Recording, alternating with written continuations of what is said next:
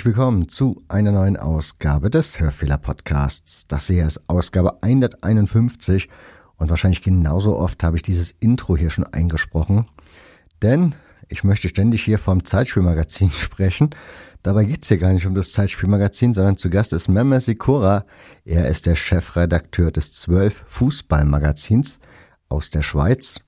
Und er ist nebenbei auch noch der Sportjournalist des Jahres in der Schweiz geworden zum wiederholten Male. Er macht auch einen eigenen Podcast, einen sehr erfolgreichen Fußball-Podcast. Und wir sprechen so ein bisschen über, genau, das Zwölf-Magazin und wir sprechen über die Modusänderungen, die es demnächst in der Schweizer Liga, in der ersten Schweizer Liga geben wird.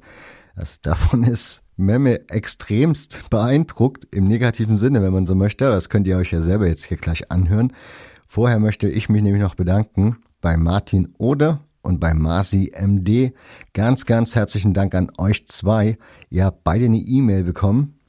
Da ich von euch noch kein Feedback bekommen habe, könnte es sein, dass die vielleicht im Spam gelandet ist, denn ich benötige noch eure Adresse, um euch eure Kühlschrankmagneten zuzuschicken. Ganz, ganz herzlichen Dank für euren Support und wenn ihr jetzt euch fragt, warum tun die das? Ganz einfach, sie helfen damit mit, dass es diesen Podcast gibt. Und genau, das soll es an dieser Stelle jetzt auch schon gewesen sein. Ich verabschiede euch jetzt in das Gespräch und wünsche euch viel Spaß. Herzlich willkommen, Meme Sikora. Ja, hallo. Vielen Dank, dass ich hier sein kann. Habe ich deinen Namen richtig ausgesprochen? Meme? Ja, ist für, für Deutsche schwierig, aber ja, Meme. Alles sehr kurz, ja. Meme, okay. Ja, ich war ein bisschen erstaunt, weil ich habe im Vorfeld gelesen, du hast eigentlich tschechische Wurzeln, ne? Das ist richtig, ja. Mein Vater war Tscheche, 1968 in die Schweiz geflüchtet und ich bin aber in der Schweiz geboren und aufgewachsen und spreche leider sehr wenig Worte Tschechisch außerhalb der Speisekarte. aber umso mehr verwundert mich der Name, weil der klingt jetzt nicht tschechisch, oder? Weiß das man, wo der herkommt? Der richtige Name, der, der richtige Name ist Martin, aber so nennt mich nur meine Mutter eigentlich und sonst niemand. Ah, okay. Das, das erklärt's. Okay. Sportjournalist des Jahres. Was muss man tun, damit man das wird? Äh, das ist organisiert in der Schweiz von einem Magazin, das heißt Schweizer JournalistInnen und äh, dabei werden alle Journalisten und Journalistinnen der Schweiz gebeten, ihre Stimme abzugeben in verschiedenen Kategorien. Und normalerweise gewinnen da einfach äh, Vertreter von großen Medienhäusern, weil die die mit Abstand meisten Stimmen haben natürlich. Ähm, und das, der, deshalb war das sehr, sehr, sehr überraschend, dass ich da gewählt wurde.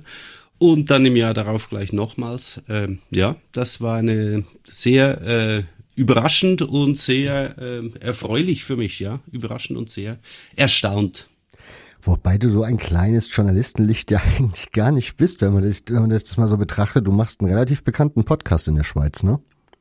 Das stimmt, der hat sicher dazu beigetragen. Ich mache hier einerseits das äh, Magazin 12, äh, das hat eine klein, das ist eigentlich ein Nischenprodukt, eine kleine und treue Leserschaft, aber die, die große, so in Anführungszeichen, Prominenz kam natürlich erst mit dem, mit dem Podcast, äh, der über das Schweizer Fernsehen jetzt auch im, im Fernsehen läuft und da erreicht man schon viel größere, eine viel größere Reichweite. Das hat sicher da groß dazu beigetragen.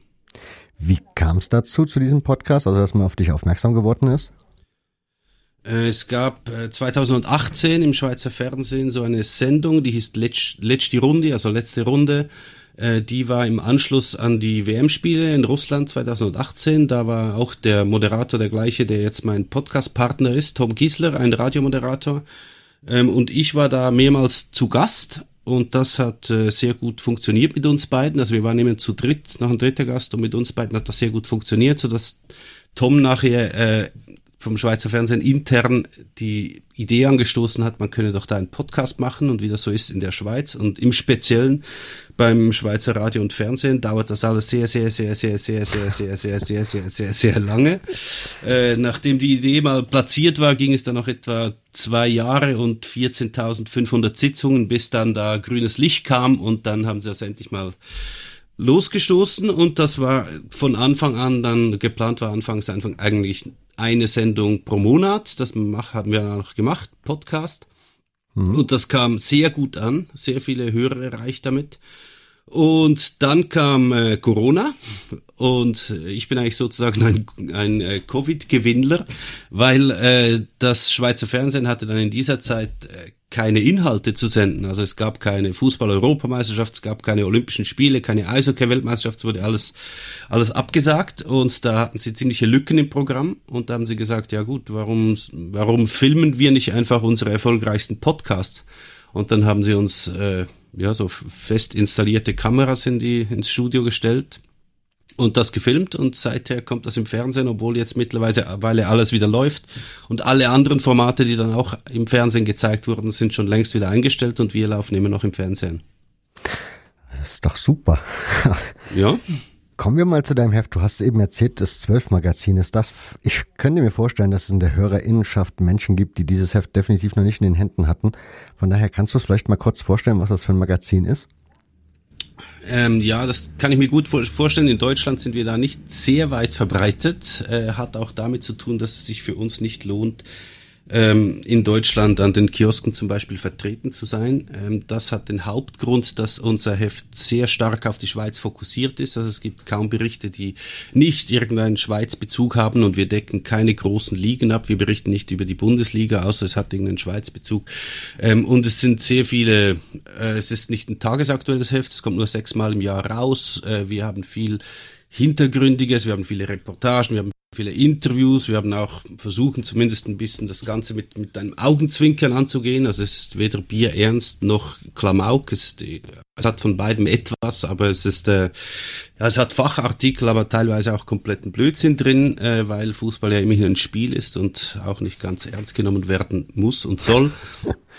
Ähm, und wir haben auch einiges Historisches, Historisches drin. Wir probieren ein bisschen alles abzudecken, aber damit sind wir natürlich sowieso noch ein, ein Nischenprodukt, so ein bisschen angelehnt. Damals bei der Gründung war es natürlich bei, bei Elf Freunde. Das waren damals unsere, unsere großen Vorbilder, auch wenn die sich in ein bisschen eine andere Richtung entwickelt haben als jetzt wir.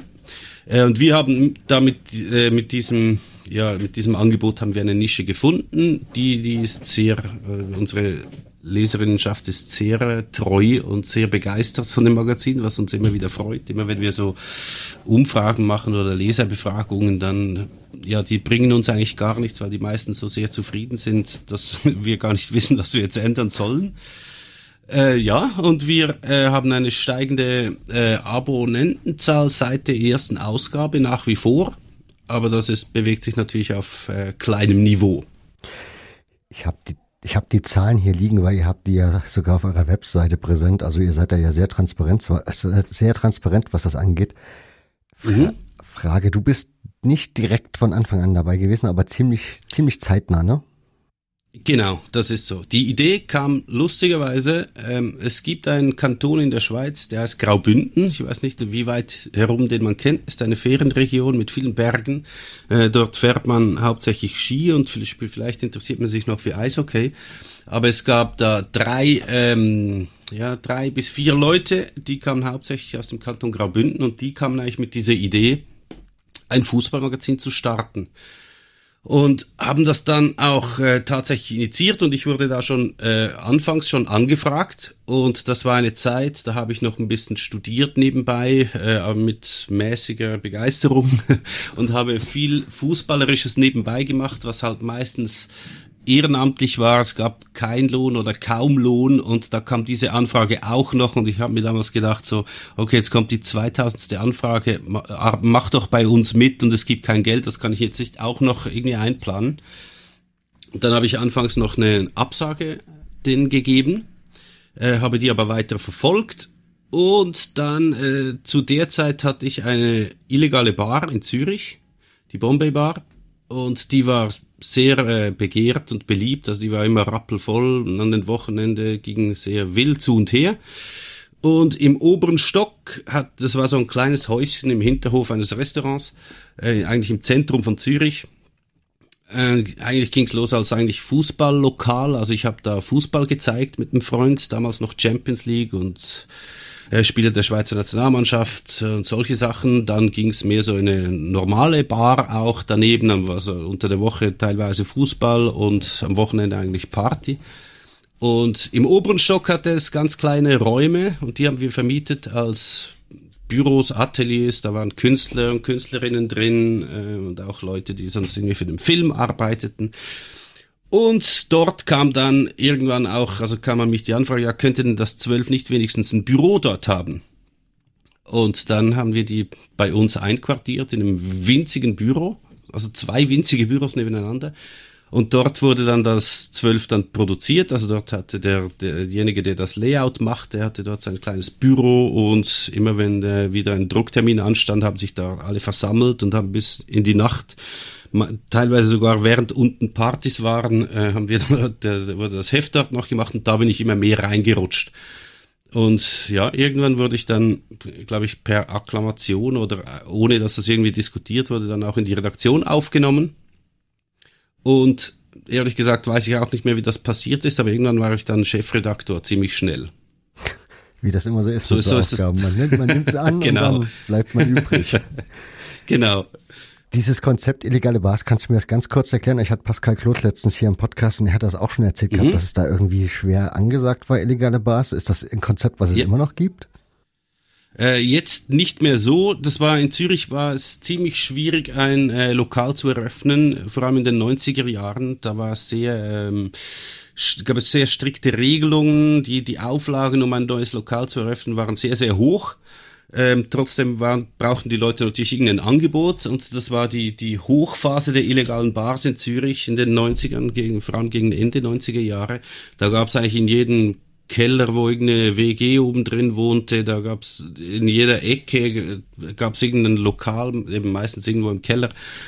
Äh, es waren die illegalen Bars, die, und das wusste man einfach, wenn man in Zürich unterwegs war. Man wusste da, jeden zweiten Dienstag am Abend ist diese und diese Bar offen und immer jeden dritten Freitag äh, muss man da und da hingehen.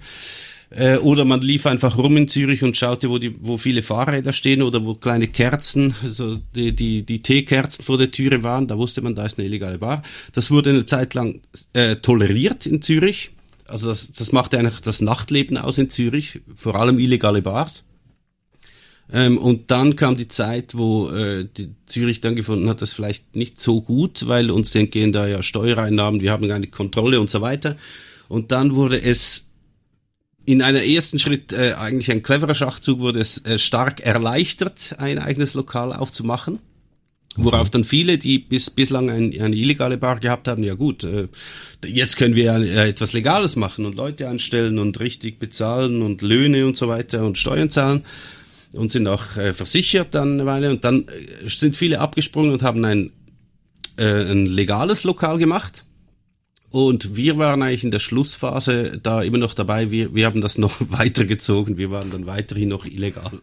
Äh, und jetzt mittlerweile ist es so, dass es eigentlich nicht mehr gibt. Äh, und später haben sie dann die Auflagen wieder so, so angezogen, also die Auflagen wurden wieder so unmöglich zu erfüllen, dass jetzt eigentlich keine neuen äh, Lokale mehr aufgehen können. Gleichzeitig gibt es aber auch keinen Raum mehr in der Stadt Zürich, um was Illegales zu machen. Darum gibt es das jetzt, würde ich, also vielleicht gibt es noch, ich bin jetzt auch in einem Alter, da ich das nicht mehr so mitbekomme, aber es gibt sicher massiv weniger als früher. Die Gentrifizierung hat also auch in Zürich zugeschlagen. Und wie, ja, und wie. Wir haben noch gar nicht darüber gesprochen, von welchem Verein bist du eigentlich Fußballfan? Das ist auch gar nicht so eine einfache Frage.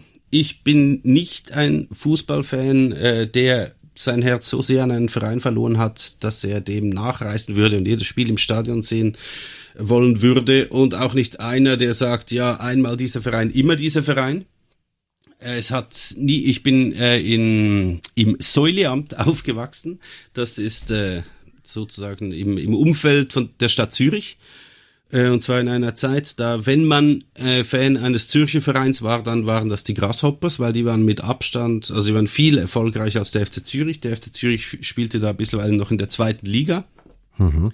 Ähm, allerdings die Leute bei mir in der Schule, die Grasshoppers-Fan waren, die fand ich nicht sehr toll, um es mal vorsichtig zu formulieren. Und das hat bei mir eigentlich schon gereicht, um nicht Grasshoppers-Fan zu werden.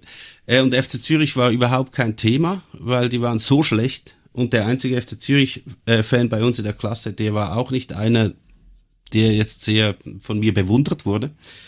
Und da gab's aber diese Vereine, die für für, für uns Zürcher äh, aus so exotischen Regionen spielten, wie zum Beispiel Xamax aus Neuenburg, aus Neuchâtel. Und die waren zu der Zeit sehr, sehr gut und spielten sehr, sehr tollen Fußball. Und das war eigentlich der Verein, der mich am längsten begleitet hat. Mhm. Ähm, Xamax Neuchâtel, da gibt es sehr viele äh, Leute in meinem Alter in der Schweiz, die noch zumindest Sympathien hegen für Xamax. Und es war auch immer so ein Kompromissverein man konnte in jede Stadt gehen und die äh, sehr bedrohlich aussehende Fans in, weiß ich, in Basel oder Zürich äh, Klamotten kann fragen, und für was bist du Fan? Und du kannst sagen, Xamax, und zwar alles okay. Da kriegst du einen Schulterklopfen. Niemand hatte etwas gegen Xamax. Äh, und mit dem Verein bin ich eigentlich ziemlich lange gefahren, aber habe mich dann sehr entfremdet. Ich war auch nicht oft dort im Stadion natürlich, das ist weit weg. Äh, habe die höchstens äh, teilweise im, Fuß, im, im Fernsehen gesehen und darum hat sich wahrscheinlich auch nie so eine enge Bindung ergeben und der Verein hatte dann ziemlich schwierige Zeiten. Sie hatten äh, früher so einen alten einen Patron der alten Schule, Gilbert Facchinetti, der immer die Spieler vor den Spielen äh, zu sich nach Hause eingeladen hat und da gab es immer ein großes Essen, das seine Frau kochte, sehr familiär geführt, aber mit sehr großen Namen natürlich im Kader. Äh, Uli Stiliker hat dort gespielt zum Beispiel eine Zeit lang und mhm. hat auch trainiert dort. Ähm, und dann wurde der Verein aber verkauft. Äh, dann äh, kam irgendwann ein sehr, sehr, sehr dubioser Investor aus Tschetschenien und fuhr den Verein innerhalb von Rekordzeit an die Wand. Die sind dann sehr, sehr weit runtergefallen und ich habe mich in der Zeit immer weiter entfremdet, da ich von dem Verein und der Ersatz war der FC Thun das ist eigentlich so eine graue Maus in der Schweiz und ich habe immer sehr, sehr bewundert, was die mit so wenig Mitteln, mit einem guten Konzept und sehr, sehr guten Leuten am Ruder machen, gemacht haben. Äh, das fand ich, äh, ist eigentlich der Verein, der mir mittlerweile am nächsten ist in der Schweiz. Für die HörerInnen, du müsstest, ich glaube, 46, 47 den Dreh sein, ne? Ich bin 46, ja. Genau, weil ich habe gesehen, du bist 75 geboren, ich bin 76 geboren, also wir sind ungefähr so dieselbe Generation, wenn man so möchte. Genau. Um, ähm, genau, also das finde ich sehr interessant. Also, dass der FC Zürich mal so weit unten war, das ist erstaunlich, wenn man die heute kennt. Also, ich glaube, für jüngere Menschen ist der FC Zürich eigentlich so eine, eine große Nummer im Schweizer Fußball und in der Fankultur sowieso. Das ist so, ja. Ich habe aber von Bernd Sauder die Frage bekommen, wie du denn den Aufstieg des FC Winterthur dir, also ja, wie du den betrachtet hast. Äh, ja, das war sehr. Ich, ich hatte lustigerweise mal mit Bernd zusammen eine Lesung in Winterthur im Stadion. Mhm. Vielleicht kommt er darum äh, natürlich auf die Frage. Äh, ich finde das etwas absolut Großartiges, der FC Winterthur mit seinem Konzept, das eigentlich in vielen Bereichen nicht dem Konzept eines ambitionierten Profivereins entspricht, dass der es geschafft hat, in die höchste Liga aufzusteigen. Das ist absolut großartig für den Verein, dass man eigentlich eine gute Fan- und Vereinskultur vereinbaren kann mit sportlichem Erfolg, dann in die höchste Liga aufzusteigen. Das ist absolut fantastisch und ohne seine Ideale aufzugeben. Das ist sehr, sehr, sehr bewundernswert und ich habe wirklich gezittert und gebibbert vor dem Fernsehen. Es war ja ein sehr, sehr, sehr enges Aufstiegsrennen äh, dieses Jahr. Also mhm. am letzten Spieltag konnten noch drei Mannschaften aufsteigen. Und das war äh, kaum auszuhalten und ich gönne es ihnen wirklich von Herzen und ich hoffe, sie können auch jetzt in der obersten Liga, sie setzen wirklich alles dran, diese Eigenheiten, die dieser Verein bietet. Also sie haben ein sehr spezielles Stadion, äh, das eigentlich ja, vor allem davon profitiert jetzt in der zweiten Liga, dass es keine Sektorenaufteilung gibt, dass eigentlich alle überall rumlaufen können. Äh, ich weiß nicht, warst du mal da im Stadion? In Winterthur nicht, nein. Aber diese, ich kenne Bilder von dem Stadion. Ja, und es ist eben, eh, an jeder Ecke hat's etwas Spezielles. Also, und du kannst halt überall rumlaufen während des Spiels. Also du hast die, die Sirupkurve, wo, äh, wo man sozusagen wie in, wie in einer Ikea die Kinder abgeben kann. Und die sitzen auf einer kleinen Tribüne und erhalten äh, Pauken und äh, äh, Sachen, um Lärm zu machen. Und die lernen dann da Wintertour-Fansongs zu singen. Äh, daneben ist gleich, also das ist eigentlich in der Fankurve, also eigentlich direkt nebenan. Also es gibt keine Abschrankung dazwischen. Also dann, dann sind da die, die richtige Fankurve, die auch äh, Teile der, der Ultrabewegung natürlich mitgenommen hat. Hinten hast du die verschiedenen äh, Foodstände, die alle sehr guten und äh, abwechslungsreiches Essen anbieten. Du hast einen, einen Kunstsalon, den Salon Erika, der auch gleich hinter der Kurve ist. Äh, daneben hast du Momos und belgisches Bier, belgische Fritten und du kannst auch auf die Tribüne gehen, wenn du das Spiel gut schauen willst. Du kannst eigentlich alles machen dort. Es ist wie ein Food Festival, das nebenan noch äh, nebenbei läuft nach einem Fußballspiel. Und das äh, wird jetzt natürlich in der obersten Liga schwierig, weil es da Auflagen gibt, Sektorentrennung, gewisse Sachen sind nicht mehr möglich, aber sie setzen alles daran, diese Eigenheiten zu, zu behalten und ich hoffe, das gelingt ihnen. Die oberste Liga, da ist ein schönes Stichwort, weil da hat sich ja auch mhm. ein bisschen was getan. Und zwar gab es da irgendwie einen, also es werden jetzt zwölf Mannschaften teilnehmen statt zehn. Würde man ja jetzt erstmal von außen betrachtet sagen, ist eine super Idee, weil zwölf irgendwie zehn sind zu wenig. Also es ist ja eine kurze Saison dann. Von daher machen zwölf ja schon deutlich mehr Sinn. Wie kam wie kam es dazu? Also kurze Saison ist es nicht, die spielen ja dafür viermal gegeneinander. Also es ist, die Saison war bislang nicht kürzer als anderswo. Ähm, aber es war, äh, es gibt, es gab dauernd diese, diese, diese Frage nach einer ähm, Aufstockung der Liga und da, dafür gab es natürlich mehrere Gründe. Ins Feld geführt wurden unter anderem, dass es bei einer, wenn du nur zehn Mannschaften in einer Liga hast, dann bist du eigentlich nie sicher, wo du in der nächsten äh, Saison spielen wirst. Also es gibt dann bis, es war immer relativ eng bei uns, vor allem gegen hinten, so dass eigentlich bis paar Wochen vor Schluss waren fünf, teilweise sechs Mannschaften noch äh, im Abstiegskampf. Und es wurde äh, ein Argument, das für eine Aufstockung plädierte, war eben natürlich, wir brauchen mehr Sicherheit, wir brauchen ein, ein Mittelfeld, wo man weiß, ah, wir sind jetzt hier einfach sicher, es passiert jetzt nichts mehr. Äh, wir können vielleicht einmal junge Spieler einsetzen, wir haben mehr Plätze, um die jungen Spieler einzusetzen, ein bisschen mehr Ruhe in den Vereinen, weil die Schweiz, äh, die Schweizer Liga hat eine der höchsten Trainerentlassungszahlen äh, überhaupt von ganz Europa.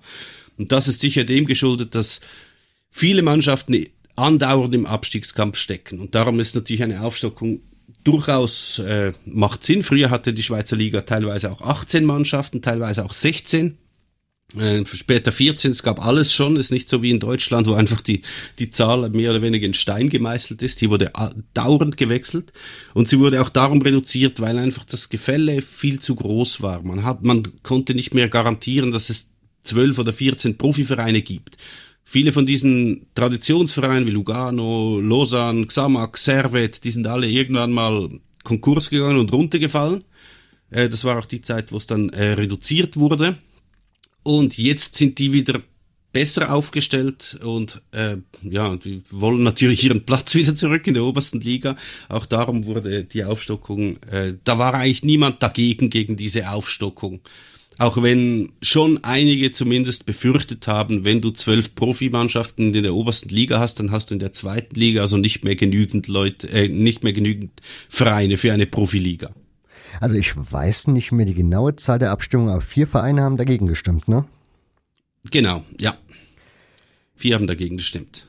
Also nicht gegen die Aufstockung, da waren eigentlich alle einig. Mhm. Sie, da, die, die mehr so gegen den zweiten Teil der Abstimmung, nämlich sollen wir Playoffs einführen oder nicht. Dort haben dann vier dagegen gestimmt. Du hast getwittert, Super League 2022-23 oder wie Fans hoffen, dass ihr Club absteigt, um ihn danach in einem normalen Modus spielen zu sehen. Ja. Das heißt, du bist kein Freund dieser Entscheidung? Ich finde das die dümmste Entscheidung, die seit ganz vielen Jahren im Fußball weltweit wahrscheinlich gefällt worden ist. Also da habe ich wirklich absolut überhaupt kein Verständnis dafür. Ja, das ist so.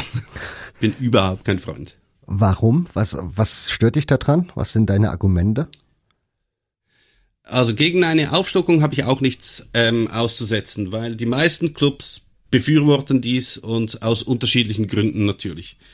Ein Playoff einzuführen, Also damit die, die das nicht so genau mitverfolgt haben, auch noch wissen, es gibt ja auch schon in anderen Ländern Playoff-ähnliche äh, Varianten, wo zumindest äh, ein Europacup-Platz noch im Playoffs ausgespielt wird. Bei uns geht's aber um die Meisterschaft.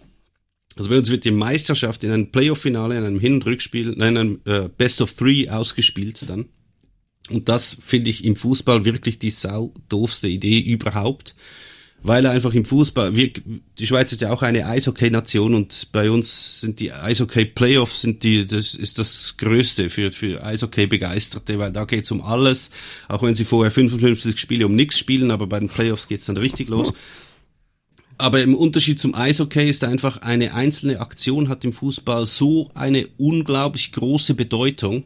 Wenn zwei Mannschaften, die ungefähr gleich stark sind und die eine Mannschaft sagen wir, es gibt irgendein Laufduell, äh, einer jagt einen Ball nach, der Verteidiger stolpert, stürzt dem Stürmer in die Beine.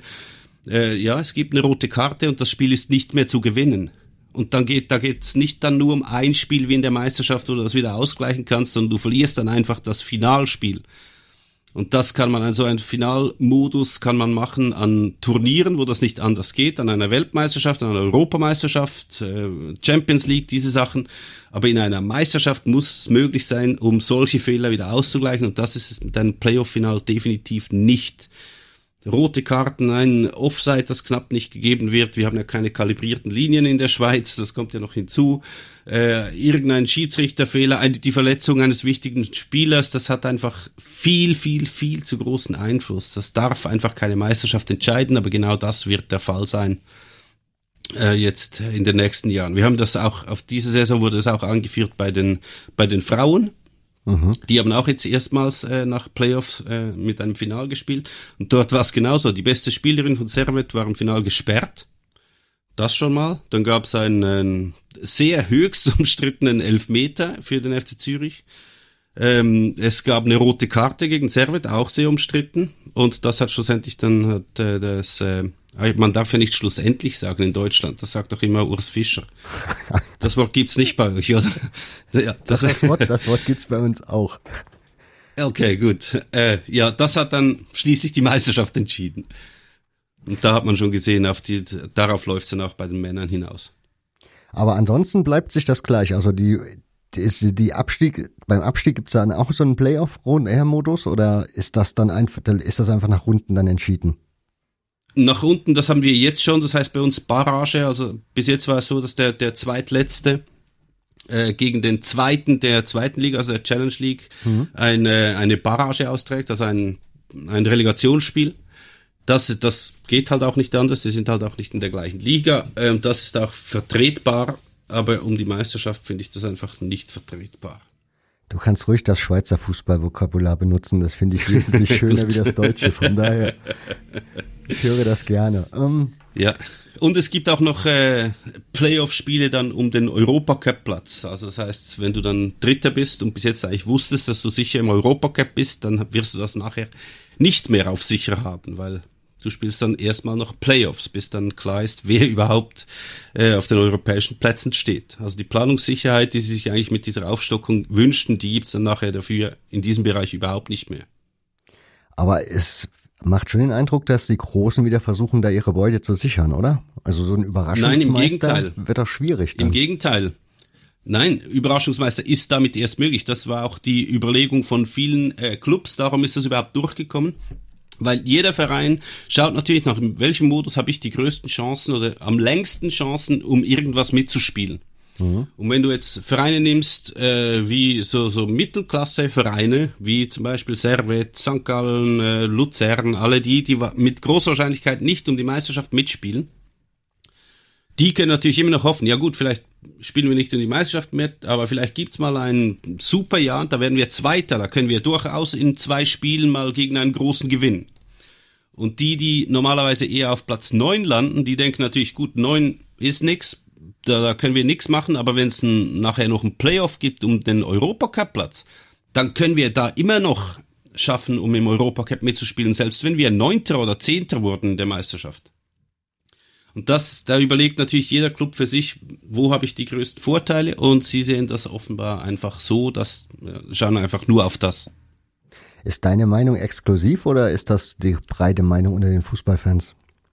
Das ist, äh, ich glaube, die breite Meinung unter den Fußballfans, die sich nicht so sehr damit äh, befassen, die denken einfach, das sei eine Idee der Swiss Football League und die wollen damit einfach Geld machen, was aber eigentlich überhaupt keinen Sinn macht. Also es ist sicher so, dass äh, wenn man jetzt äh, das Fernsehunternehmen fragen würde, äh, nach welchem Modus würde die das ausspielen wollen, würden die auch einen Playoff-Modus wählen.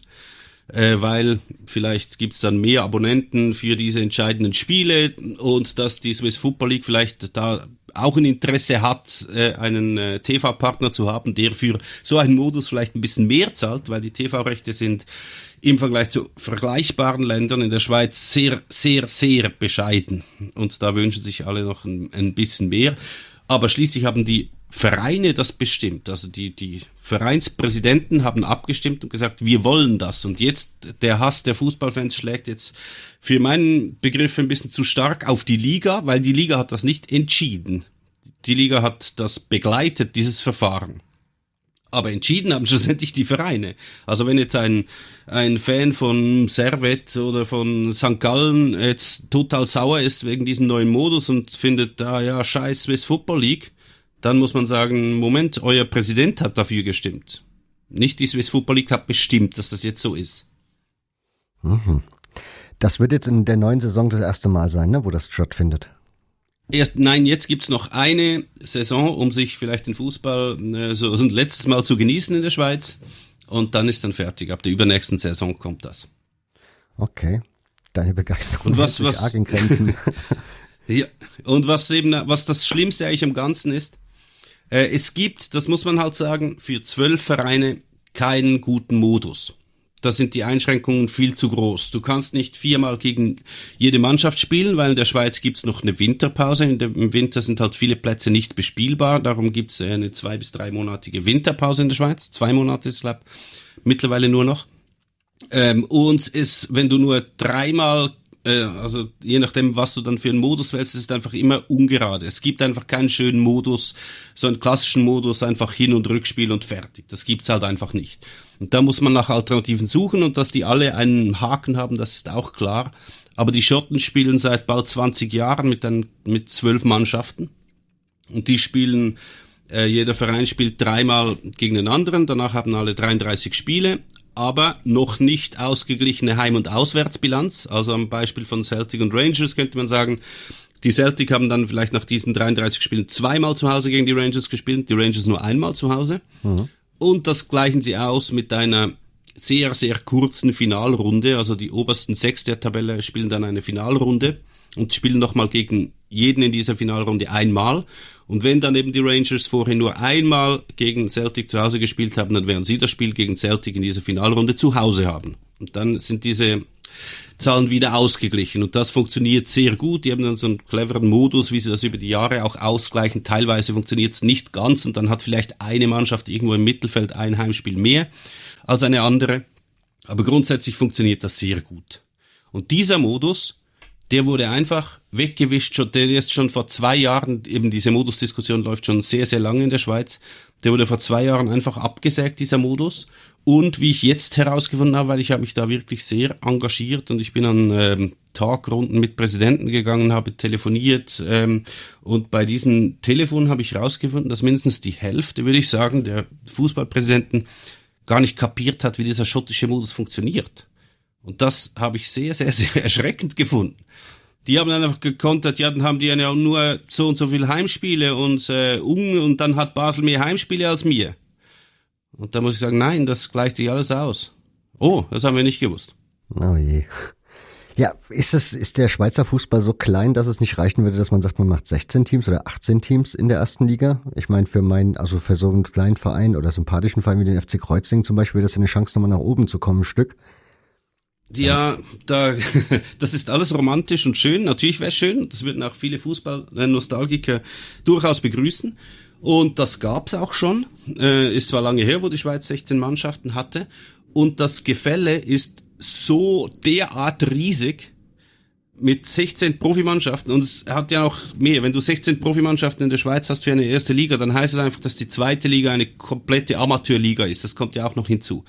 Ähm, du wirst wenig, also wo sollen die Leute denn auch alle die Profifußballer hernehmen? Also der FC Kreuzlingen kann sich keine Profifußballer leisten, selbst wenn er da oben ist. Er hat das Potenzial nicht, um eine Profimannschaft betreiben zu können. Der wird nie genügend Zuschauer haben oder genug Einnahmen durch die Fernsehgelder, um das irgendwie finanzieren zu können. Und da kommen sich natürlich auch die Ansprüche äh, in die Quere. Da ist zum Beispiel ein TV-Anbieter, der sagt, ja gut, wie, also wie sollen wir das übertragen da im Hafenareal in Kreuzlingen? Wie, wie soll das gehen? Da können wir ja nicht mal Kameras aufstellen, das Licht ist zu dunkel, das funktioniert alles nicht. Und äh, die Schweiz ist ja auch, äh, wie soll man sagen, Bau, ähm, im, im Baubereich sehr schwierig. Wenn jetzt zum Beispiel der FC Kreuzlingen dann tatsächlich mal nach oben gespült wird und dieses Beispiel ist nicht fiktiv, das gab es in letzter Zeit mehrmals, zum Beispiel mit dem FC Rapperswil Jona. Die spielten dann im Profifußball in der Challenge League. Und da, die, die hätten dann, also da wäre die Auflage gewesen von Fernseh, von, vom, äh, vom Fernsehunternehmen, sie müssten so und so viel Licht haben auf ihren, äh, die, die Flutlichter müssen mhm. so und so hell sein. Und dann können wir sagen, ja kein Problem, macht man einfach ein helles Licht hin, so schwierig kann das nicht sein. Aber da kommen natürlich die Nachbarn und sagen, so hell darf es um diese Zeit nicht sein, da gibt es äh, Richtlinien, das, das darf man nicht. Und dann ist man da irgendwo gefangen, äh, gefangen zwischen den Ansprüchen, also den Auflagen, den die, die die Liga macht und den Möglichkeiten, die solche Umbauten bieten, die in der Schweiz sehr schwierig sind. Es gibt ganz viele Vereine, die schon lange ein neues Stadion bauen müssten aufgrund der Auflagen, aber es nicht können, weil es so viele Auflagen gibt. Der FC Aarau versucht das seit 20 Jahren. Die Grasshoppers in Zürich ebenfalls. Das ist äh, nicht so einfach. Und darum gibt es einfach kein, es gibt keinen Platz. Es gab mal eine Studie, die der Schweiz Möglichkeiten für 20 Profiklubs attestierte und selbst da wäre das Gefälle schon ziemlich groß und das würde dann heißen, du hast eine zweite Liga, die komplett alles Amateure sind. Und gleichzeitig wollen ja die Großclubs ihre U21-Spiele der jungen Spieler, die werden jetzt oft ausgeliehen an Challenge League Vereine. Und die leihen sie natürlich nur aus, wenn dort auch Profifußball gespielt wird weil das brauchen die, um irgendwie weiterzukommen. Und wenn das dann irgendwelche Dorfvereine sind, dann funktioniert das nicht mehr. Okay. Hm, schade. Wäre, also würde mich interessieren, so insgesamt der Schweizer Fußball, wie steht denn der so da? Also ist, es ist ja, es gibt ja die deutschsprachige Schweiz, es gibt die französischsprachige mhm. Schweiz, die italienischsprachige. Gibt es da Unterschiede? Also ist der je nachdem, wo man sich da befindet, mehr beliebter, größer, kleiner? Es gibt in jedem Bereich Unterschiede natürlich. Äh, gab, früher gab es im Spielstil sogar noch Unterschiede. Äh, früher hat die, also so in den 70er, 80er Jahren, bestand die Schweizer Nationalmannschaft zum Beispiel äh, aus vielen Spielen von Servet Genf äh, und auch aus vielen, vielen äh, Spielen der Grasshoppers. Und die haben sich spielerisch nur schon überhaupt nicht vertragen. Die, die aus der Westschweiz, die Romans, die äh, spielten so einen technischen Zauberfußball äh, auch viele unnötige Elemente drin im Spiel. Und die Deutschschweizer waren bekannt für ihren einfach Kampf, Wille, Brachial, Durchsetzung, Power. Und das war schon im Spielstil ein Unterschied. Das war teilweise sehr ein großes Problem in der Nationalmannschaft. Zum Beispiel für Lucien Favre, weil er war ein Vertreter dieser, dieser äh, Weltschweizer Gilde der ein großer Techniker war und in der Deutschschweizer, äh, in der Nationalmannschaft total unten durch musste, weil äh, da viele Deutschschweizer Kämpfer drin waren, mit denen er überhaupt nichts anfangen konnte. Und obwohl er eigentlich einer der besten Spieler des Landes war, hat er kaum in der Nationalmannschaft gespielt. Ähm, das ist aber mittlerweile ein bisschen weg. Also es gibt eigentlich sozusagen nicht mehr. Es gibt keinen äh, Weltschweizer Spielstil mehr. Auch es hat viel mehr äh, Junioren mit, äh, mit äh, Migrationshintergrund. Also das durchmischt sowieso nochmal. Dann gibt es die Fußballlehren sind mittlerweile national und sicher und sogar international. Also da wird in, in Genf nichts etwa nicht anders trainiert als in St. Gallen oder sonst wo. Das hat sich sicher angeglichen. Die Fankultur auch etwas für was zum Beispiel, also noch in den 70er Jahren wollte zum Beispiel niemand nach Sitten gehen, also nach Sion weil es dort so unglaublich wild im Stadion war, dass man, was man im Rest der Schweiz nicht gekannt hat. Auch bei Lugano war das so. Der, die haben dann ziemlich früh eigentlich die, die Ultrakultur ein bisschen eingeführt aus Italien. Die ist zuerst übers Eishockey, dann aber auch beim Fußball gelandet. Aber mittlerweile sind das auch, das ist eine, eine Globalisierung. Also da, da, da gibt es keine großen Unterschiede mehr. In der Beliebtheit hingegen schon. Also zum Beispiel der Fußball im, im Tessine der italienischsprachigen Schweiz ist zwar natürlich auch mit Abstand die Nummer eins, wobei dort gibt's auch noch Eishockey, was fast noch von den Zuschauerzahlen zumindest äh, besser dasteht, weil ins Stadion dort gehen halt dann fast keine Leute. Und in Lausanne, was eine, eine der größten Mannschaften eigentlich ist und sehr, sehr lange äh, in der obersten Liga gespielt hat und jetzt gerade wieder abgestiegen ist, dort kommt auch niemand. Und diese Vereine sind dann halt sehr anfällig in der Schweiz für Investoren, wie das jetzt passiert ist. Die, also Lausanne, Lugano und auch die Grasshoppers wurden von ausländischen Investoren übernommen und sind jetzt eigentlich keine Vertreter ihrer Region mehr. Jetzt sind sie einfach internationale Konstrukte, in, einer, gehören einem Konzern, der mehrere äh, Fußballclubs besitzt und das Lokale wird, meine Prognose zumindest, total verloren gehen. Okay. Dieser Podcast hat ja immer so ein paar historische Züge an sich. Ich bin bei dir auch über ein Projekt gestolpert, das du gemacht hast, in Zusammenarbeit, glaube ich, mit dem Schweizer Fußballverband. Kann das sein, diese Spielpaarung rauszusuchen von Anbeginn bis heute? Mhm. Ja. Man sitzt ja dann da und also eigentlich denkt man ja immer, sowas ist eine Selbstverständlichkeit, das gibt's ja alles schon. Das muss man ja jetzt nur irgendeine, irgendeine Webseite aufrufen und dann findet man da alle Informationen, die man braucht. Das hat mich dann schon verwundert, dass ihr da echt noch euch dran setzen musstet und da wirklich Nachforschungen betreiben musstet.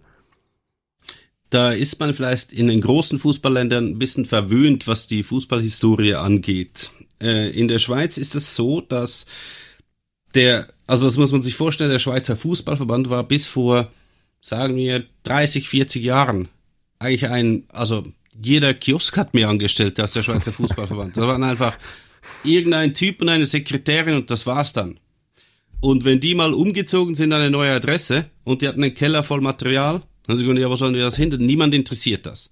Da schmeißen wir einfach alles weg. Weil in den, gerade bis, bis in die 70er und 80er Jahre hat Fußball in der Schweiz einfach keine Bedeutung gehabt. Also einfach wirklich keine.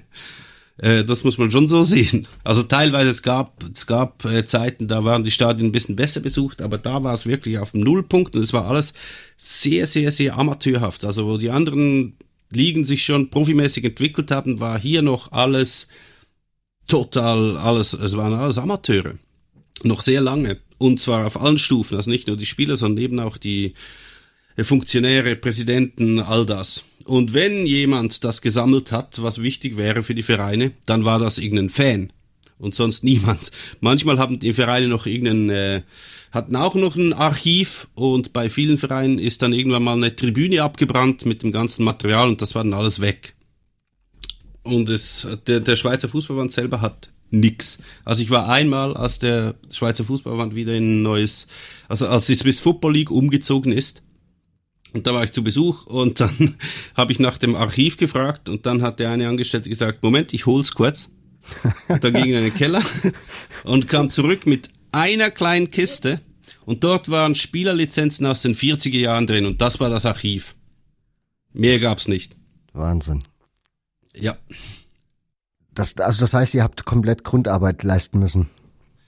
Also es gab schon äh, Leute, die das verdankenswerterweise schon gemacht haben. Wir haben dann mit denen zusammengearbeitet und die ein bisschen gebüschelt und überhaupt mal dem die, die Swiss Football League und den Verband davon überzeugt, dass das wirklich etwas ist, was man haben muss. Also das kann man sich wirklich nicht vorstellen, wenn man zum Beispiel vor zehn Jahren dem Schweizer, der, der Swiss Football League angerufen hat, zum Beispiel als Journalist, und gefragt hat, ja, ich würde gerne wissen, wie das Spiel Young Boys gegen Bar Basel ausging 2004, dann mussten sie sagen, keine Ahnung, weiß, wissen wir nicht. Muss man sonst irgendwo finden. Und äh, wir waren der Überzeugung, das muss es einfach geben. Wir haben jahrelang die bekniet. Wie, da müsst ihr doch mal was machen, da müsst ihr doch mal was machen. Und dann äh, wurde dann mal ein Sponsor äh, dafür gewonnen. Ähm, und dann konnten wir damit loslegen und das ein bisschen organisieren büscheln zusammentragen und äh, angleichen an die Datenbankstruktur, die die Liga schon hatte für die aktuellen Spiele. Aber das stockte alle paar Monate, weil auch die Swiss Football League, auch wenn sie jetzt alles ein bisschen größer worden ist, äh, hat immer noch, ist immer noch alles sehr klein. Und wenn nur eine kleine Änderung kam, wie zum Beispiel, ah, jetzt kommt der VAR, dann ist einfach alles andere auf Eis gelegt. Und es kommt in jedem Jahr irgendetwas. Darum ist das eigentlich permanent immer auf Eis gelegt und das wenige, was jetzt schon veröffentlicht wurde, ist, haben, haben wir eigentlich davon abgeraten, das überhaupt schon rauszuhauen, weil es ist total inkomplett, obwohl die Daten schon viel tiefer reichen würden. Äh, und die haben das einfach unbedingt jetzt mal noch raushauen wollen. Und jetzt wurde so eine nicht mal Beta-Version rausgehauen, die überhaupt noch nichts bietet, obwohl viel mehr Daten schon da wären. Und dann ist dann irgendwann der Sponsor abgesprungen und jetzt schlummert das mal wieder. Ich habe darüber einen Text gelesen gehabt. Und das ist schon spannend, ne? wenn man da so drüber nachdenkt. Da, da geht's ja dann um die Namen von den Spielern, wo dann irgendwie der Name vielleicht unter Umständen noch zwei oder dreimal auftaucht und man jetzt nicht weiß, ist das jetzt mhm. der Bruder, der Schwager oder wer auch immer. Das genau. ist, das ist ja schon spektakulär. Wie macht man das? Dann muss man dann richtig Ahnforschung betreiben oder wie geht man dann davor? Ja, es gibt halt, also es ist einfach in der Zeit, wo schon viele Medien digitalisiert sind, aber auch da ist die Schweiz noch ein bisschen hinten dran. Das heißt, viele liegen nur in, ähm, auf Mikrofilm irgendwo vor, gerade wenn es um äh, Lokalzeitungen geht. Und dann funktioniert es halt so, dann hat man irgendwo in einer Aufstellung einen Spieler und der heißt vielleicht Fuhrer und es wird nie, nie, nirgends der Vorname erwähnt oder sonst irgendwas. Und der spielt vielleicht die ganze Saison nicht mehr. Und dann muss man halt in der Zeit, in der dieser Furrer vielleicht gespielt hat, muss man halt in die jeweiligen Archive steigen aus dieser Region, weil die Chance ist groß, dass irgendeine Lokalzeitung geschrieben hat, jetzt spielt dieser Furrer und der heißt vielleicht Jakob mit Vornamen. Und dann weiß man schon mal, schon mal, es ist der Jakob, also ist es nicht der gleiche wie der Ernst Furrer, der im Jahr später gespielt hat.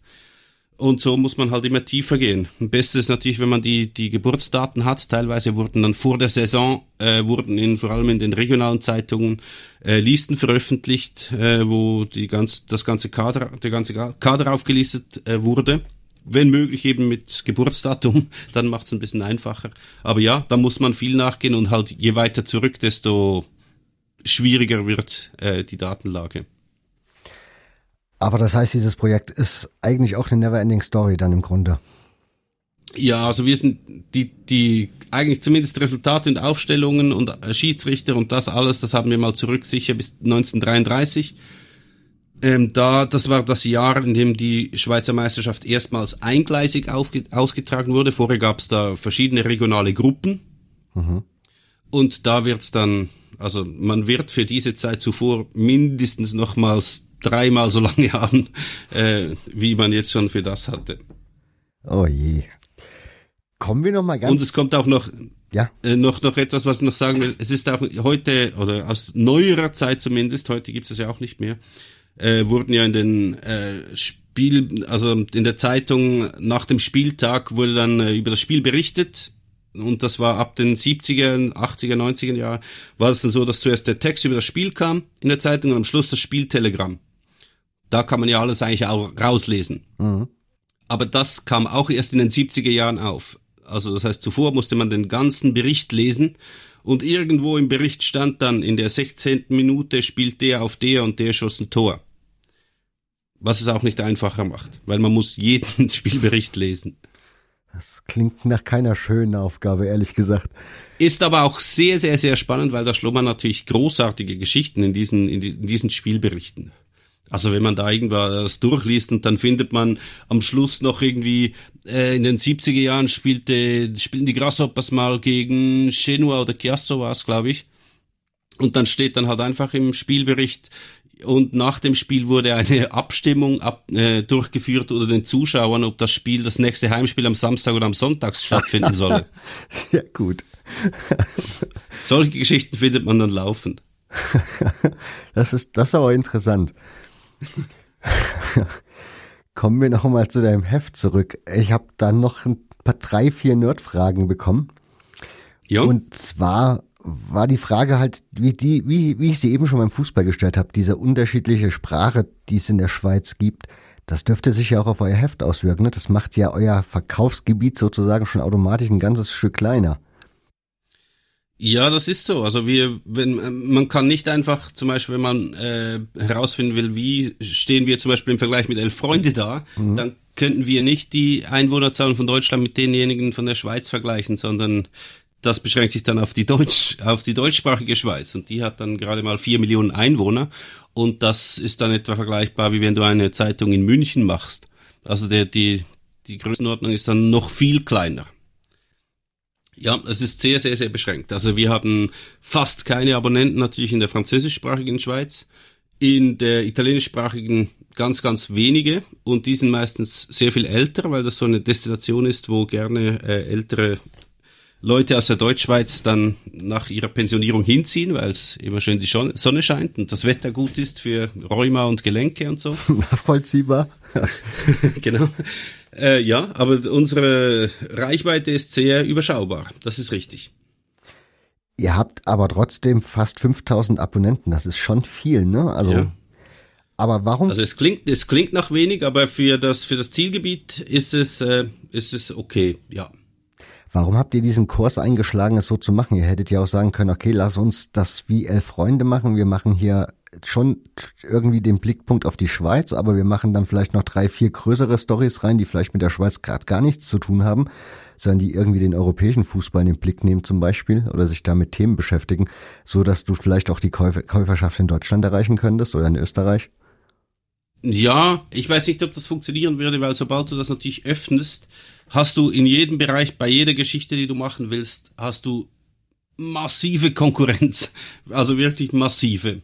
Also wenn, also dann gibt es eigentlich keinen Grund zum uns abonnieren in Deutschland, wenn wir die gleichen Geschichten machen, wie Elf Freunde sowieso macht und noch mit besseren, größeren Ressourcen das machen kann. Und dann kommt auch noch äh, tagesaktuelle Ereignisse, greifen auch die Tageszeitungen auf. Es gibt ganz viele Webportale, die sich um Fußball drehen und die all diese großen Geschichten abklappern. Also wir sind in unserer Nische stark und wir wollen lieber die stärken, als uns zu verwässern. Und äh, wir haben auch schon äh, in Leserbefragungen halt gemerkt, die Leute, die unser Magazin abonnieren, die interessieren sich genau für diese Geschichte und es ist ihnen Wurst egal, was Cristiano Ronaldo macht und was äh, Manuel Neuer macht und all das. Das wollen sie gar nicht abgedeckt haben von uns. Da haben wir auch auch zu wenig Kompetenz und es würde den meisten Leuten, zumindest wenn man diesen Befragungen Glauben schenkt, nicht passen. Also das wollen die gar nicht. Da gibt's äh, für alles andere gibt's andere Magazine, die das größer und besser und aktueller machen können. Wollen wir nicht. Also wir verschließen uns nicht vor. Äh, es gibt ja auch Themen, die man durchaus als äh, in Deutschland in unserem Heft äh, lesen kann. Ähm, und die auch in gewissen internationale Tendenzen oder internationale Geschichten sind, aber es sind sicher nicht die, die die großen Medien aufgreifen. Äh, mhm. Daniel Kessler fragt, damit wieder zum FC Kreuzling, er fragt, mhm. wo in der Schweiz sich, also wo, wo in der Schweiz die meisten Hefte verkauft werden. Er geht davon aus, dass es da Überraschungen geben könnte. Ähm, also die, die, was er vielleicht mit, was für ihn vielleicht eine Überraschung wird, sein wird, ist, äh, Basel galt ja lange Zeit als die Fußballhauptstadt schlechthin mhm. in der Schweiz. Und in unseren Abonnentenzahlen schlägt sich das definitiv nicht nieder. Also Basel ist, wenn mir recht ist, nicht in der Top 3 der Regionen, wo wir am meisten Hefte und am meisten Abonnenten haben. Bei uns ist Zürich die Nummer 1 und Bern die Nummer 2, was von den Einwohnern eigentlich auch noch Sinn macht. Aber wir haben auch sehen, wir haben auch mal äh, das analysiert, wie so die, der wie es mit der Urbanität unserer Leserschaft aussieht. Und da hat es aber sehr viele, die nicht in der Stadt wohnen, die auch auf, in ländlichen Gebieten zu Hause sind.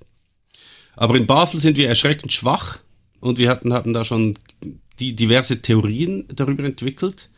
Ähm, und eine ist, dass äh, Basel auch immer eigene Magazine hat, die sich nur um Fußball in Basel gedreht haben. Es gab das Fußball, es gibt das Rot-Blau, das äh, vom Club herausgegeben wird. Und in äh, persönlichen Gesprächen und Kontakten haben wir auch herausgefunden, dass es in Basel vielleicht überdurchschnittlich oft der Fall ist, dass sich die Leute dann wirklich nur für den FC Basel interessieren. Und es ist ihnen komplett egal, was St. Gallen macht, was in der Challenge League passiert, was auf den, den, auf den Amateurplätzen passiert, das interessiert sie dann nicht. Okay. Das ist halt der, der, der, ja, wenn man einen großen Verein hat, dann kann das durchaus passieren. Und das war halt eine Zeit lang der mit Abstand größte Verein bei uns. Wäre die Frage, also Ich habe ja eine Kooperation, also hier ist ja, in diesem Podcast gibt es eine Kooperation mit dem Zeitspielmagazin. Mhm. Und bei denen reicht es jetzt noch nicht dafür, dass die da einen ganzen Monat dran kloppeln könnten an so einer Ausgabe, sondern die nehmen sich dann halt ihre Zeit, die sie dafür brauchen und nehmen können, was auch dann finanziert werden muss. Wie ist das bei euch? Also machst du das hauptberuflich? Nee. Ist wahrscheinlich auch nee. nur so ein Ding nebenbei, was man also so stundenweise oder genau. so machen kann. Ja, wir haben zusammengezählt, haben wir, glaube ich, jetzt muss ich schnell rechnen, etwa 80 Stellenprozente für das Heft. Mhm. Und die teilen uns ich und mein stellvertretender Chefredakteur Silvan Kämpfen. Und der Rest äh, wird entlöhnt, also die Honorare gibt's für freie Autoren und für Illustratorinnen, für Fotografen, Fotografinnen äh, und für die Grafik, also fürs Layout, das äh, wird äh, als Pauschale bezahlt. Ähm, aber es gibt schon lustigerweise sehr viel zu tun, obwohl wir nur alle zwei Monate rauskommen. Aber es ist, es ist nicht mein, äh, doch, es ist meine, meine größte Einnahmequelle, aber ich kann nicht davon leben. Okay. Also ich habe noch, äh, ich muss nebenbei noch arbeiten, was aber auch Fußballerisches ist. Das Heft gibt's ja jetzt schon sehr, sehr lange. Mhm. Ist aber auch schon gegründet worden in der digitalen Zeit, also als die digitalen Medien sozusagen aufkamen, als ja. die Blogs aufkamen etc. Hat sich da, ne, also hat sich da irgendeine Entwicklung preisgegeben im Laufe der Zeit, dass ihr irgendwas beobachten konntet? Ich meine, ihr macht's immer noch als Print, aber mhm. Äh, ja, also da, da machen wir uns natürlich laufend Gedanken. Es gibt ja, also eigentlich fast alle ähm, Magazine oder alle Printerzeugnisse fahren ja mehr oder weniger zweigleisig, also die gibt's als, als Print, aber sie haben auch Content online, der äh, nach Möglichkeit hinter einer Paywall steckt oder sonst irgendwie äh, vergütet werden soll. Und bei uns ist es, das ist auch wieder eine Frage der Größe. Wir haben uns das auch öfters überlegt und auch jetzt mal, wenn wir ein bisschen in die Zukunft schauen und sehen, okay, niemand abonniert mehr Printmagazine, weil unsere Leserschaft ist auch schon im fortgeschrittenen Alter und es gibt halt unter den äh, 25, 30-Jährigen gibt's das, das ich habe ein Magazin abonniert, das gibt's eigentlich praktisch nicht mehr. Und das ist für uns natürlich gefährlich. Da gibt's auch große, lustigerweise sehr große nationale Unterschiede. Die Schweiz ist ein sehr starkes Abonnentenland. Mhm. Wenn man ein Magazin hat, dann hat man es abonniert. In Deutschland kaufen viel, viel mehr Leute die, die Ausgaben einzeln am Kiosk. Das ist bei uns eine verschwindend kleine Anzahl. Also wir haben das Heft nur am Kiosk. Das ist nur ein Abo, Abonnentenwerbungsinstrument. Das ist überhaupt nicht lukrativ für uns. Okay. Aber die meisten, die meisten haben das abonniert. Und da müssen wir natürlich schon zumindest uns früh genug Gedanken machen, was passiert dann, wenn diese Generation, die eigentlich das noch kennt, also Magazine, Printsachen abonnieren und dafür zu bezahlen, äh, wenn die mal ausstirbt, dann müssen wir uns schon Gedanken machen, wie erreicht man dann die jüngere Generation. Äh, das ist in anderen Ländern auch wieder einfach. Also wenn Elf Freunde einen Artikel online stellt, gratis, dann hat das so eine große Reichweite, dass da genug Leute auf die Seite kommen, dass es sich lohnt, da noch ähm, Anzeigen zu verkaufen. Also da hat man Werbeeinnahmen, mhm. wenn, man, wenn der Traffic hoch genug ist. Wir sind ein Nischenprodukt in einem Nischenland, in einer, also noch sprachlich begrenzt stark. Äh, und das Interesse in der Schweiz ist auch nicht vergleichbar. Äh, das Interesse für Fußball ist in der Schweiz nicht vergleichbar mit dem in Deutschland. Das heißt, wir erreichen nie im Leben eine Reichweite, die da irgendwie, dass sich das wieder einspielen würde, also dass wir genug Einnahmen bringen, äh, hinkriegen würden, um irgendwen für diese Honorare, also für diese Arbeit zu entlöhnen, für diese Artikel und diese Fotos und Illustrationen. Das wird in der Schweiz nicht gehen. Also da müsste man andere Lösungen finden, wenn schon eben vielleicht etwas Digitales, aber es ist trotzdem nur als Abo zu, äh, einzusehen. Wäre ja die Frage, ne? Ich meine, ihr schreibt das ja wahrscheinlich alles am Computer, wie man das heutzutage so macht. Das heißt, ihr mhm. habt es ja eigentlich theoretisch ja eh schon auf der Festplatte. Ihr könnt jetzt das doch stimmt. eigentlich auch als Digital-Abo anbieten, dass man halt, das wäre für die Menschen in Deutschland ja dann durchaus interessant, weil mit den Portokosten, das ist ja nicht bezahlbar.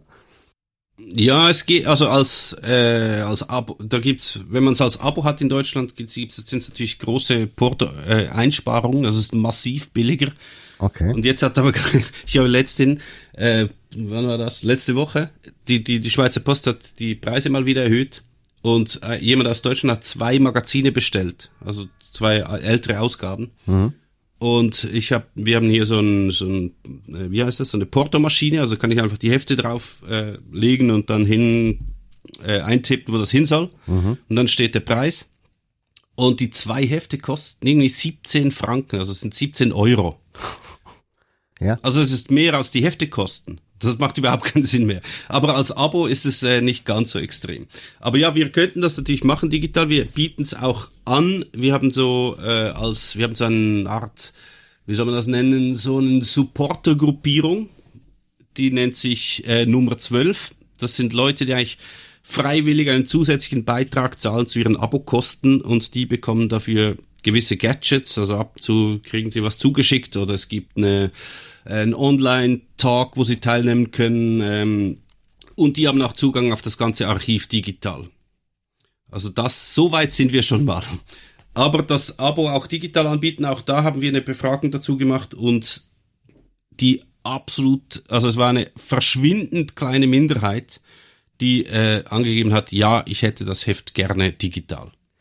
Aber ähm, wo habt ihr die Frage gestellt? Euren Abonnenten? Und ja, das ja, waren nur Abonnenten. Ja, die haben ja das Heft dann schon in gedruckter Form und wollen es ja wahrscheinlich auch schon. so haben. Das ist vielleicht die das falsche stimmt. Zielgruppe, oder?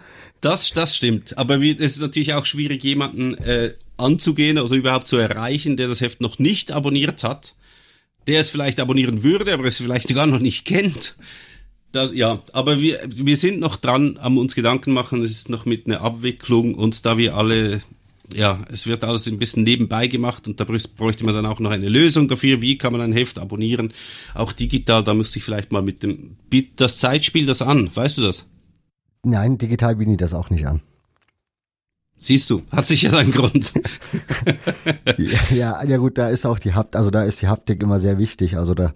Das ist bei uns natürlich auch so. Das ja. ist bei uns natürlich auch so. Das, sonst würde man es ja nicht im Print machen, wenn man es nicht lieben würde, ne? Genau.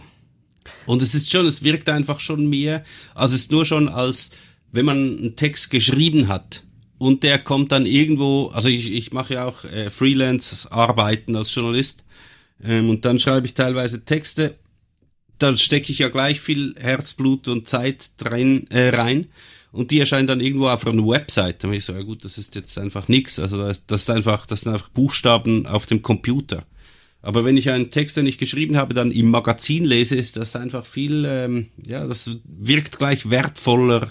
Äh, man kann es anfassen, man kann blättern. Ist einfach schon etwas komplett anderes, ein Text in einem Buch oder in einem Magazin, als einfach im Netz, wo es einer unter vielen ist.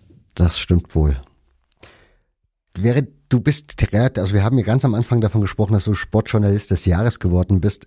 Färbt das auch für das Heft ab? Also merkst du, dass das Heft eine gewisse Resonanz bekommt, also eine Wertigkeit bekommt unter den Journalisten und vielleicht auch in der Fußballszene allgemein? Das muss ich jetzt sagen, das war schon vorhin so. Also weil der Preis wurde ja vergeben aufgrund von Stimmen von Journalistinnen und Journalisten. Also wenn sie das nicht toll fänden, was wir machen, dann wäre ich da nicht gewählt worden. Also die wir haben einen sehr guten Ruf, würde ich sagen, in der Journalistenszene in der Schweiz. Und, und das ist auch noch sehr wichtig, auch bei äh, den Vereinen, bei den Schweizer Vereinen und bei Verband und so weiter. Die schätzen das sehr, wie wir äh, arbeiten. Also, dass wir, muss ich doch sagen, sehr sorgfältig arbeiten und sehr fair. Also wir packen nicht irgendwelche Geschichten aus und machen daraus irgendein Boulevardkracher. Also das sind wir überhaupt nicht die Leute. Wir wissen auch, was wir nicht bringen wollen, weil es uns ethisch irgendwie nicht vertretbar scheint. Ähm, und wir leisten einfach gute Arbeit. Das wird sehr geschätzt. Darum stehen auch alle uns mehr oder weniger immer zur Verfügung. Also wir können jederzeit alle anrufen und die haben für uns Zeit, wo sie mit anderen vielleicht nicht so gerne reden. Wir bekommen auch, würde ich mal sagen, meistens mehr Zeit mit Spielern für Interviews zum Beispiel, mhm. weil die wissen, ja, die machen ein richtiges Interview, die wollen nicht einfach wissen, wo spielst du nächstes Jahr, wie, wie ist das passiert im letzten Match, sondern dass einfach da ein bisschen mehr Zeit braucht und das wird uns auch zugestanden. Da haben wir ein sehr gutes Standing und auch ein sehr gutes Image in, beim Journalismus und bei dem, und im Fußball. Schon zuvor. Wie ist das eigentlich bei den Schweizer Clubs so? Also ich meine, in Deutschland hat ja mittlerweile jeder Verein gefühlt seinen eigenen Podcast, sein eigenes Magazin, mhm. seinen eigenen Fernsehsender. Wie ist das in der Schweiz, die Entwicklung da? Äh, ja, kannst du etwa vorstellen. Auch da ist natürlich alles viel, viel kleiner. Das lohnt sich für die allermeisten nicht. Also da wäre die Zielgruppe einfach wahnsinnig klein. Also das Einzige, was sie machen, die meisten, ist, ähm, äh, die, einige haben so, so Club-TVs, aber das ist eigentlich die bringen dann vielleicht alle zwei Wochen ein kleines Interview und stellen es auf YouTube. Also nicht so ein Fernsehsender, der dann rund um die Uhr berichtet über den Club. Die meisten nutzen einfach die Möglichkeiten der sozialen Medien, die hauen da regelmäßig Sachen raus. Ähm, aber so eigene Kanäle haben sie sonst eigentlich nicht. Die meisten. Okay. Ein paar stellen eben auch Videos mit den Neuzugängen und so auf die, auf die, auf ihre sozialen äh, Kanäle, aber groß ist das noch nicht. Also nicht so, dass jetzt Leute, die jetzt vielleicht Fan von, von der, der, der Berner Young Boys sind oder Basel, die dann finden, ja, ich muss jetzt das zwölf ja nicht abonnieren, weil ich erfahre ja alles über die Young Boys. Das, das sicher nicht. Und es ist natürlich auch komplett unkritisch, also das muss man schon sagen. Also wirklich komplett, wenn die Clubs selber über sich berichten. Ja, klar, aber das ist ja nun mal ihr Interesse, ne? Also. Ja, ja, klar. Also ist auch verständlich von ihrer Seite, ja. Da, aber da bist du ja auch relativ, also da bist du ja auch relativ bekannt scheinbar in der Schweiz dafür, dass du sagen, Medienkritik ist vielleicht ein großes Wort, aber du hast ja auch mal einen Artikel veröffentlicht gehabt, in dem du dich so ein bisschen über die Kommentatoren und die Fußballberichterstattung im TV so ein bisschen, ja, kritisch geäußert hast. Mhm. Ja, das schon. Kam nicht überall gut an. ich wollte gerade fragen, in so, einer, in so einem kleinen Land kriegt man doch bestimmt direkt Reaktionen dann persönlich. Ja, also sagen wir so, mit der mit dem, mit dem Sport des Schweizer Fernsehens, die werden jetzt vielleicht nicht in nächster Zeit mit einem Meme Sikura T-Shirt rumlaufen und mich feiern. Das, äh, so gut kam das dann doch nicht an. Die fühlen sich sehr auf den Schlips getreten. Was eigentlich erstaunlich ist, weil das, was du schreibst, hat ja Hand und Fuß und es würde der Sache ja nur dienen, wenn sie sich da vielleicht ein bisschen was von rausnehmen würden an Kritik.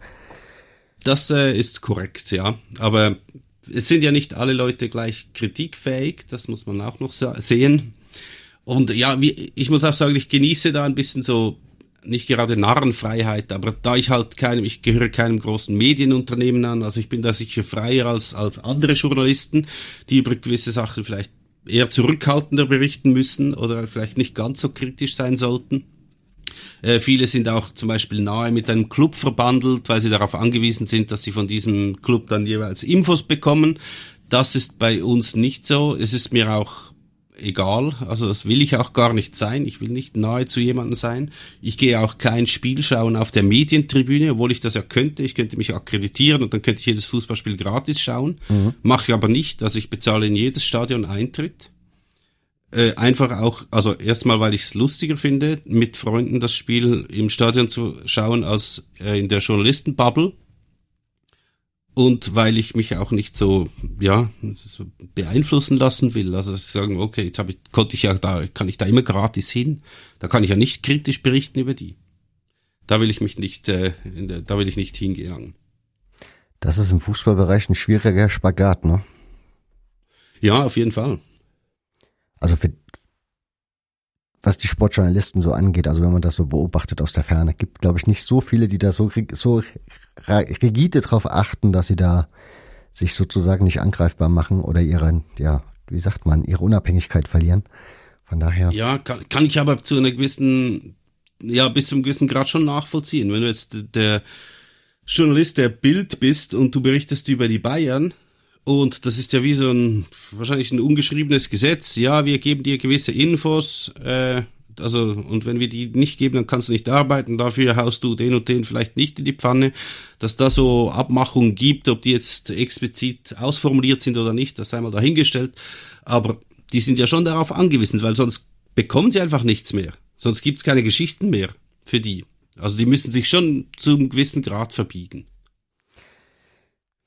Und ja. es gibt natürlich auch noch, ja, es gibt auch noch halt äh, finanzielle Zwänge. Also wenn du natürlich angestellt bist in einem Medienunternehmen. Also jetzt bestes Beispiel, jetzt ist, äh, geht die Frauen-Europameisterschaft los. Mhm. Und da hat der Sponsor, die Credit Suisse, sehr großes Interesse, dass dieses Ereignis sehr gepusht wird. Und jetzt erscheinen natürlich überall, in jeder, in jeder großen Zeitung, äh, im Sportbereich, ähm, erscheinen da sehr, sehr, sehr positive Artikel über den Frauenfußball und den Frauenfußball in der Schweiz insbesondere. Und sogar bezahlte Artikel. Also die Credit Suisse schreibt dann selber Artikel und veröffentlicht sie im Blick, also dem, der größten Boulevardzeitung der Schweiz. Und dass die dann nicht nebendran noch schauen, äh, schreiben können, wie dass das komplett überbewertet ist oder dass die Schweizer Nationalmannschaft jetzt furchtbar gespielt hat, äh, weil sie jetzt wieder gegen England 4-0 verloren hat, das wird es natürlich nicht geben. Da ist man sehr eingeschränkt, wenn man in einem so großen Medienhaus schreibt, äh, für ein so großes Medienhaus schreibt. Aber diese Artikel sind gezeichnet, dass man das weiß, dass das gesponserte Artikel wenn sind. Wenn die Credit, da, klar, der Artikel, den die Credit Suisse selber schreibt, der muss gekennzeichnet sein aber es versteht sich von selbst, dass nebendran der Blick von sich aus nicht schreibt, dass das alles komplett schlecht sei. Gut, das ist klar. Ja, mhm. ja. So, wenn jetzt jemand das Heft haben möchte, das Zwölf-Magazin, wohin wendet er sich? Äh, kann bei mir vorbeigehen, äh, kommen und klingeln. Oder einfacher geht's wahrscheinlich übers Internet, ja, 12.ch. Da kann man es abonnieren. Und es sind die, die Ausland-Mehrkosten für Porto, für Deutschland sind also sehr überschaubar. Dann werden wir das alle mal tun. Wunderbar. Meme, ich bedanke mich ganz, ganz herzlich, dass du dir die Zeit genommen hast. Gerne doch. Hier vorbeizuschauen. Genau, und damit verabschieden wir uns bei euch. Ganz, ganz herzlichen Dank auch für eure Zeit und eure Aufmerksamkeit. Wir hören uns dann das nächste Mal. Bis dahin, macht's gut. Ciao. Und das war sie, die 151. Ausgabe des Podcasts. Wenn es euch gefallen hat, wisst ihr ja, teilen, liken, Herzen, retweeten, Sterne verteilen, Rezensionen schreiben. Ihr könnt vieles, vieles tun, um die Hörerinnenschaft dieses Podcasts zu vergrößern. Mein Dank ist euch gewiss. Und alle UnterstützerInnen brauchen gar nicht so lange warten. Spätestens nächste Woche kommt dann auf zu neuen Siegen die Transformationsprozesse des ukrainischen Fußballs und der Wandel der Eliten nach dem Ende der Sowjetunion. Wir werden die Folge dann aber im Fußgängerdeutsch machen, so dass wir sie alle gut verstehen. Insofern freut euch auf diese Folge. Katharina ist die Gästin dazu. Darüber freue ich mich sehr. Und genau, dann hören wir uns das nächste Mal. Bis dahin, macht's gut. Ciao.